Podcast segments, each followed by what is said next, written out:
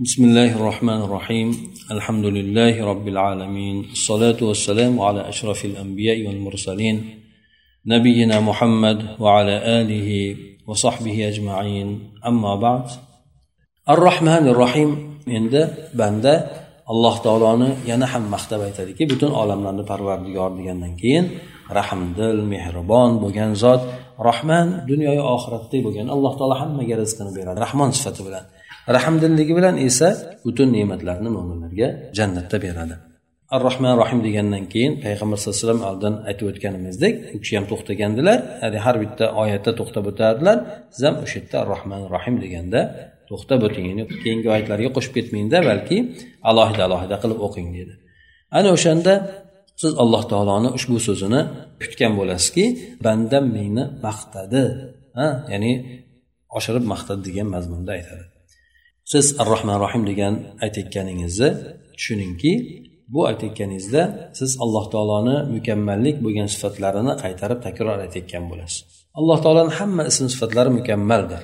Ana o'sha narsalarda alloh taoloni yana ar rohman rohim deb mukammallik sifatlarini takror qilib aytayotgan bo'lasiz. Negaki bismillahi rohmanir rohimni ham ko'pchilik olimlar fotiha surasidagi birinchi oyat deb kirgizishadi. Ixtilof bor bu narsada. Nima bo'lgan taqdirda ham inson demak ar rohman rohim kalimasini bari bismillohni aytadi. Avzidan keyin bismillohni oyat bo'lsa ham oyat bo'lmasa ham inson aytadi. Alohida oyat bo'lgan taqdirda ham. Yana qaytarib ar rohman rohimni ikkinchi marta o'sha fotiha surasida aytadi. Shuning uchun alloh taolo sizga javob qiladiki menga bandam sano aytdi maqtov aytdi deydi. Sano degani nima degani? Sano degani inson qayta qayta maqtovlarni aytishlik bo'ladi. Maqtalayotgan zotni sifatlarini qayta qayta takrorlashlik bo'ladi. Bu mana robbil alamin deb aytdi ar rohman rohim deb aytdi. Demak alloh taoloni qayta qayta maqtab inson aytyapti. Alhamdulillah robbil alamin hamd aytishlik oyati bo'ladigan bo'lsa ar rohman rohim sano oyatidir. Ya'ni maqtovni qaytadan yana alloh taologa nisbatlab aytishlik bo'ladi. Hamma oyatni vojib bo'lgan bandaligi bor. Inson hamma oyatga alloh taologa bandalik qilish kerak ibodatini qilish kerak. Siz ham mana shu oyatni muqobilda o'zizni vazifangizni bajaring.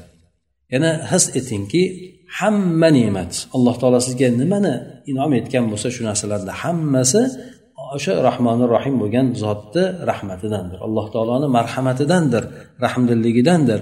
Alloh taoloni rahmati esa hamma narsani o'z ichiga olgan.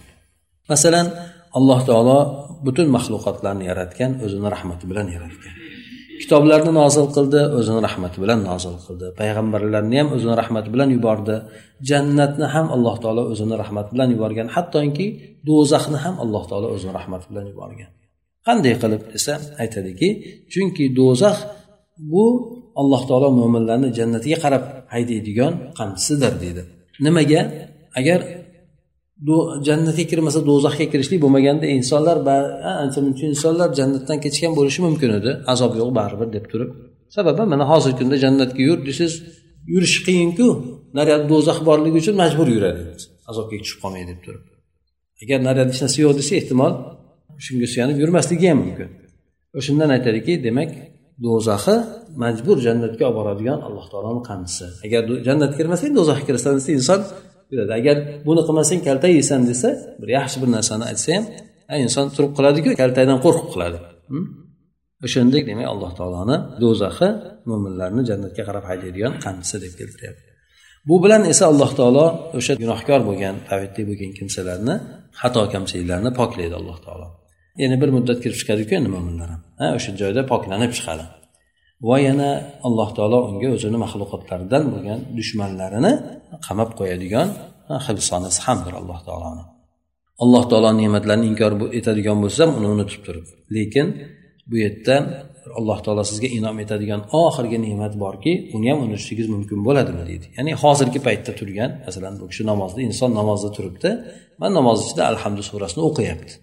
Ar rohmanir rohim malik yomiddin deb aytyapti. Inson undan oldingi ne'matlarni garchi unutgan bo'lsa ham lekin hozir ne'matni o'zida turibdiyu shu ne'matini ham inson unutadimi deyapti. Ya'ni namozni ichida alloh taolo inson namoz o'qiydigan qilib qo'yganligi o'zini oyatlarini tilovat qiladigan o'ziga sajda qiladigan qilib qo'ygan shu oxirgi tushib turgan ne'matni ham inson unutishligingiz mumkin bo'ladimi deydi. Bu esa siz alloh taologa namoz o'qib alloh taologa yalinib alloh taoloni rahmatini o'zizga chaqirib va yana alloh taoloniga duo qilib alloh taoloni mehrini qozonishga harakat qilib alloh taolodan so'rab mana shunday qilib alloh taoloni huzurida turmayapsizmi? Mana shu ne'matingizni ham unutasizmi? Hamma ne'matni inkor etgan taqdiringizni ham shu hozir turgan ne'matingizni ham unutib qo'yasizmi deydi.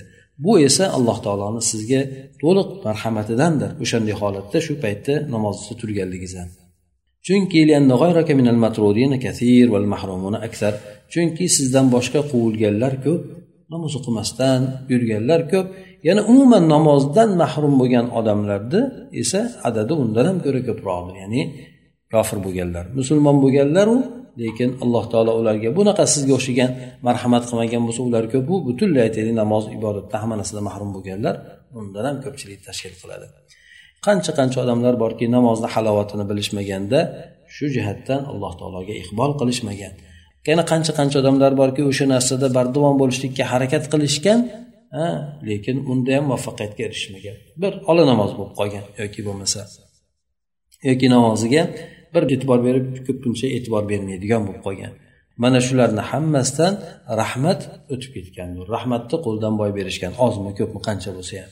Bu rahmat esa sizga yetib kelibdi qolganlarda ko'pchiligidan ketib qolibdi bu rahmat deydi. Ana undan keyin maliki yomiddin deb aytib o'tyapti. Inson alloh taolo yana maqtovda davom etib aytadiki butun qiyomat kunini egasi podshosi deb aytib o'tadi. Inson malik yomiddin deganda alloh taoloni sizga beradigan javobini kuting deydi. Aytadiki alloh taolo bunda majjadani abdi deydi. Bandam meni ulug'ladi deb aytadi. Demak oldingisida birinchisida menga hamd aytdi. Mendan oshirib maqtadi. Ana endi men esa judayam bandam ulug'ladi deb alloh taolo xursand bo'lib bandaga javob qiladi. O'zi podsho deganimiz molik malik bo'lgan zot degani ma'nosi boshqaga muhtoj bo'lmaydigan degani. Hamma unga muhtoj bo'ladigan zotdir alloh taolo.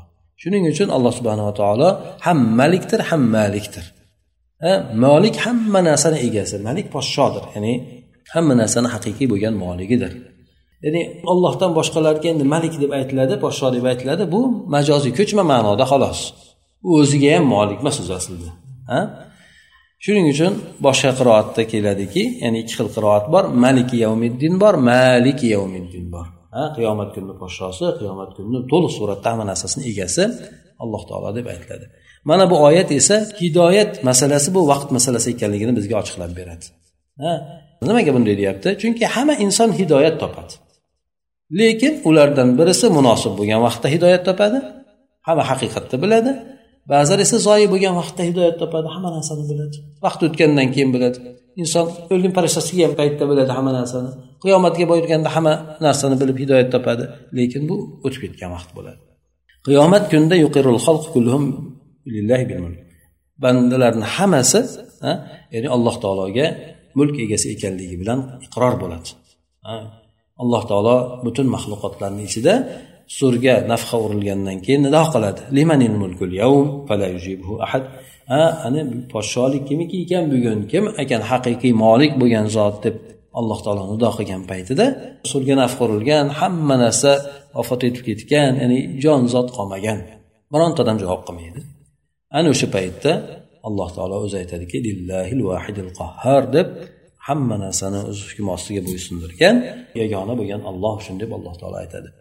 Holbuki endi dunyoda esa ko'pchilik odamlar bunday deb o'ylamaydi. Xudoniki emas u meniki deydi. Hamma narsani men egasiman deydi. Odamlar demak bilishmaydiki bu podsholik ularga oriyat qilib berilgan narsa. Vaqtinchalik omonatga qo'yilgan narsa. Ular unda bir xalifa qilib qo'yilgan xolos alloh taolo tomonidan. va ular o'sha mulk bilan podsholik bilan ular imtihon qilinyapti bu yerda egalik bilan imtihon qilinyapti بل يرى كل منهم نفسه المالك الحقيقي للنعمة فلا يشكرها بل يكفر balki odamlarni hammasi o'zi shunday qilish kerak edi oriyat deb bilish kerak edi lekin odamlarni hammasi o'sha ne'matni o'zini haqiqiy egasiman deb o'ylaydi shu tomondan alloh taologa shukur keltirmaydi balki nonko'rlik qiladi Bu men pulimman topdim kallamman topdim buni harakat qilib topdim deydi. Hammasida endi bu haqiqiy meni o'zimniki deydi. Shu jihatdan alloh taologa shukur keltirmaydi balki nonko'rlik qiladi deydi. Alloh taolo podsholikni qiyomat kuni bilan bog'ladi. Ya'ni qiyomat kunini podshosi dedi. O'zi aslida alloh taolo bu dunyoda ham har payt ham alloh taolo o'zi hamma narsani egasi. Chunki bu kunda alloh taolo butun bandalarni hisob kitoblarini qilib ularni o'shanga ko'ra jazo mukofotini beradi. Mana shu uchun alloh taologa hamd aytishlik sabablaridan shudir. Ya'ni mana aytishadiki inson qiyomat kunida hisob kitob qilishlikni o'zini ota onasiga topshirmasligi mumkin deydi. Chunki adolat qilish qilmaslik borasida alloh taoloni hukmiga rozi bo'ladi deydi. Kim hukm qilsin desa ollohdan boshqasi qilmasin deydi. Hattoki insonni o'zini yaqini ham insonga adolat qilmasligi mumkin. Alloh taoloni hukmiga qiyomat kunida hamma rozi bo'ladi. Ana o'shaning uchun ham qiyomat kunini egasi qilib boshqa birovni qo'ymadi alloh taolo. Shunga ham alloh taologa hamd aytishlik kerakki tarozi ham alloh taoloni o'zini qo'lida bo'ladi. Hisob kitobni ham alloh taoloni o'zi qiladi. Shuning uchun alloh taolo hamd aytishlikka loyiq bo'lgan zotdir. Chunonchi oyatda keladiki bandalarni o'rtasida haq bilan hukm qilindi ajrim qilindi qiyomat kunida. Ana o'sha narsa qilinganiga butun olamlarni parvardigori alloh taologa hamd bo'lsin deb aytiladi. Demak hamd bilan boshlangan hamma maxluqotlar ularni ajrmi ham allohga hamd aytishlik bilan tamomiga yetadi.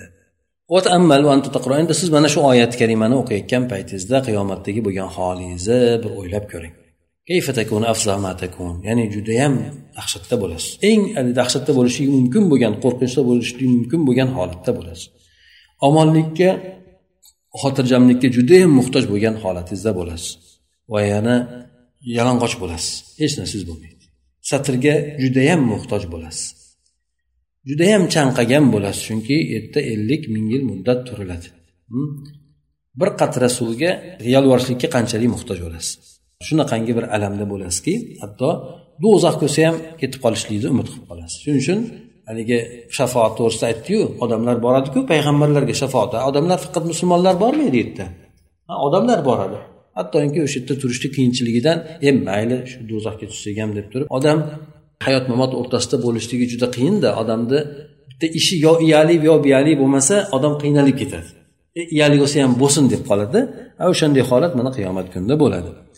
O'shanda do'zax bo'lsa ham ketishlikka inson umid qilib qoladi mayli deb turib. Ya'ni eng inson nomutli bo'lgan holatlardan yoki eng qiyinchilik bo'lgan holatlarda bo'ladiki jannatga o'tib ketishlikni umid qilib qoladi. Hamma sizni inkor qiladi. Hech kim sizni tanimaslikka harakat qiladi. Qochadi hatto otangiz ham onangiz ham sizdan qochadi. Ya'ni qiyomatdagi holatlar har xil bo'ladi. Kimlardir bir paytlarda bir birini topishadi bir paytda esa bir biridan qochishadi. Hisob kitob bo'layotgan paytda xosatan. Mana shu qiyinchiliklarni hammasidan sizni qutqarishlik faqatgina o'sha kunni podshosi bo'lgan alloh taologina qo'lda bo'ladi. Alloh taolonigina qo'lida bo'ladi xolos. Bu zot esa yamlikur rahmata fihi. O'sha kunda to'qson to'qqizta rahmatiga ega bo'ladi. Ha ya'ni bu bir rahmat bu dunyoga sochib yuborilgan bo'lsa o'sha kunda butun rahmat hammasi shuning uchun ar rohmanir rohim maliki yawmiddin. Demak bu qiyomatni podsho egasi deyapti. Qiyomatda eng marhamat ko'rsatadigan ham zot alloh taolo shuning uchun o'sha zotga hamd bo'lsin deb inson aytadi. O'sha kunda azobga ham molik bo'ladigan zot alloh taolodir. Ya'ni shadidul iqob yoki bo'lmasa alloh taolo azobi qattiq bo'lgan uqubati qattiq bo'lgan zotdir. Ya'ni rahmatga ham ega bor hamda o'ziga yarasha azobga ham egadir alloh taolo. Bironta odam jur'at qanday jur'at qilishi mumkinki ya'ni u bu kunga to'satdan kelib qolganligini davo qilishligi. Yoki bo'lmasa unga hech kim ya'ni musulmonlardan xosatanda ya'ni bu kunda unga hech kim eslatmagan menga hech kim eslatmagan bu kun to'satdan kelib qoldim bilmay qoldim deb kim davo qilishlikka jur'at qilolmaydi vaholanki insonga o'sha holatni besh marta hech bo'lmaganda xabar yo'liga binoan ixtiyoriy emas ya'ni ijbor majbur yo'lda inson besh marta eslar ekan. Ya'ni har kun masalan arab bo'ladigan bo'lsa maliki yomiddin qiyomat kuni qiyomat kuni qiyomat kuni deb o'sha fotiha surasida ham besh martadan eslab turadi o'sha namozda turgan holatini hop. Fadda minallohi va nima alloh taoloni bu fazli marhamatidir ya'ni qiyomatda har doim inson eslab turishligi fotiha surasida ham har doim qiyomat haqida o'qib turishligi o'sha qiyomat kuni egasi deb turib bu ham insonga bo'lgan alloh taoloni fazli marhamatidir endi bor yo'q gunoh o'zingni gunohing bo'ladi agar buni faqat tilingda aytayotgan bo'lsang yo qalbingda zikr qilmayotgan bo'lsang ayb o'zingda bo'ladi. Ha? Ya'ni shundan bilmay qolibman qiyomatga tayyorlanmay qolibman desang unda o'zingga o'zing yomonlik qilgan bo'lasan. Endi bu podsholik hamma narsani o'z ichiga olgan. Uni ichiga alloh taoloni kibri ham kirib ketadi. Ya'ni kibri degani alloh taolo hamma narsadan ulug' ekanligi buyukligi adolatliligi alloh taoloni yakka yolg'izligi payg'ambarlarni yuborganligini chin ekanligi hammasi mana shu mulk ichiga kirib ketadi. Shuning uchun bu maqtovni alloh taolo majid deb nomladi ulug'lik deb nomladi. Ya'ni bandam menga qiyomat kunini egasi podshosi deganda ya'ni butun alloh taolo meni loyiq bo'ladigan barcha sifatlarimni aytib maqtadi bandam judayam ulug'ladi degan mazmunda majjadani abdi bandam meni ulug'ladi. Buyukladi deb keladi.